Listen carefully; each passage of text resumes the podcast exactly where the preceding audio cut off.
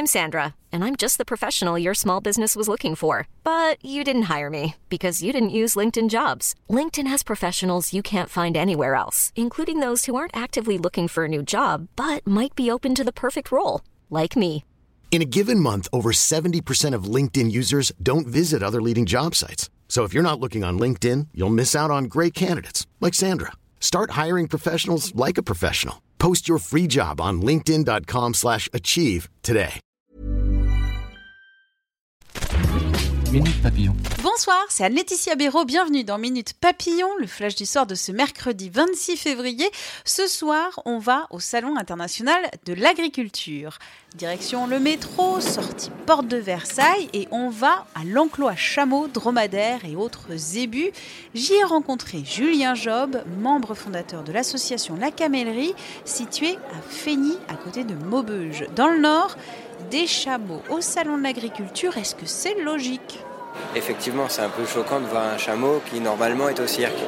Ici, grâce au salon, non, on est agricole, on est une entreprise, on a une production agricole, on est une ferme, on a juste des animaux un peu spéciaux qui étaient là avant les vaches, qui sont simplement euh, passés de mode, on va dire, parce que rentabilité, une vache est plus rentable qu'un chameau. Mais euh, non, non, on a tout à fait notre place ici et on arrive à l'expliquer aux gens qui semblent assez ravis d'entendre euh, ce qu'on a à leur raconter. Ils viennent d'où ces animaux? Ils viennent tous de chez nous dans le nord euh, de la France, à côté de Maubeuge. S'ils sont pas nés chez nous, ils sont quand même nés sur l'Europe. On a une politique sanitaire qui ne nous permet pas de toute façon d'importer les animaux hors Europe. Euh, Est-ce que le chameau Bah. le lama, c'est des animaux comme les autres? Oui, c'est des animaux qui sont peut-être pas originaires d'ici, mais qui s'adaptent très bien. On n'a rien inventé dans leur nourriture, c'est la même nourriture qu'une vache, qu'un cheval. C'est des proportions qui sont différentes pour les adapter à leur métabolisme, mais euh, on- n'importe rien. Ils vivent très bien chez nous, ils sont très très bien adaptés. Votre cheptel, c'est combien d'animaux? Combien sont nés en France? Et si ceux qui ne sont pas nés en France, euh, d'où ils viennent? Si je me trompe pas, c'est le 45e dromadaire euh, de notre troupeau est né il y a trois semaines. Je crois que c'est le 45e. Là, on a des chameaux, des dromadaires. On a plus de dromadaires que de chameaux. Une quinzaine d'ânes miniatures, on a une quinzaine de zébus, on a une dizaine de lamas. Et tout ça, ça forme notre troupeau euh, dans le nord de la France. On n'achète pas un chameau comme une vache. Si demain vous voulez acheter un troupeau de chameaux, vous n'allez pas le trouver sur le marché. Donc en fait, notre troupeau a grandi parce qu'on garde nos femelles. Donc plus on avance et plus on a nos propres animaux. Parce qu'il y a toujours malheureusement un décès euh, de temps en temps parce que c'est trop vieux, parce que si, parce que ça. Donc euh, tous les, les premiers finissent par disparaître et on arrive à avoir notre propre souche au final. Et si ça continue comme ça, dans 20, 30 ans, 40 ans, 50 ans, il y aura une race de chameaux français, enfin européens.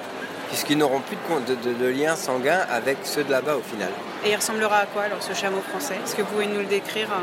Oh ben ça, ça ressemble toujours à un dromadaire ou un chameau. Les trois quarts sont marrons. Euh, je pense que ça restera comme ça. Dans les pays d'origine, il y a 10, 15, 20, 30 races différentes en fonction des, des- des régions. Chaque région a sa propre race.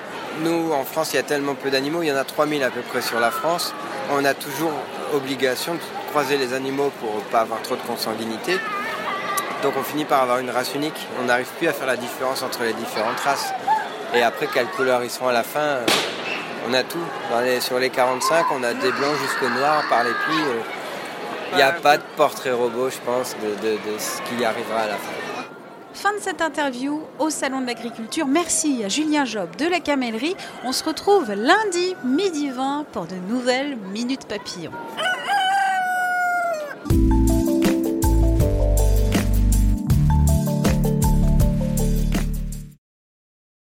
On ne va pas se quitter comme ça. Vous avez aimé cet épisode? Sportif, généraliste, sexo ou scientifique, varié mais toujours bien informé. Découvrez les autres podcasts de la rédaction 20 minutes sur votre application d'écoute préférée ou directement sur podcast au pluriel.20minutes.fr.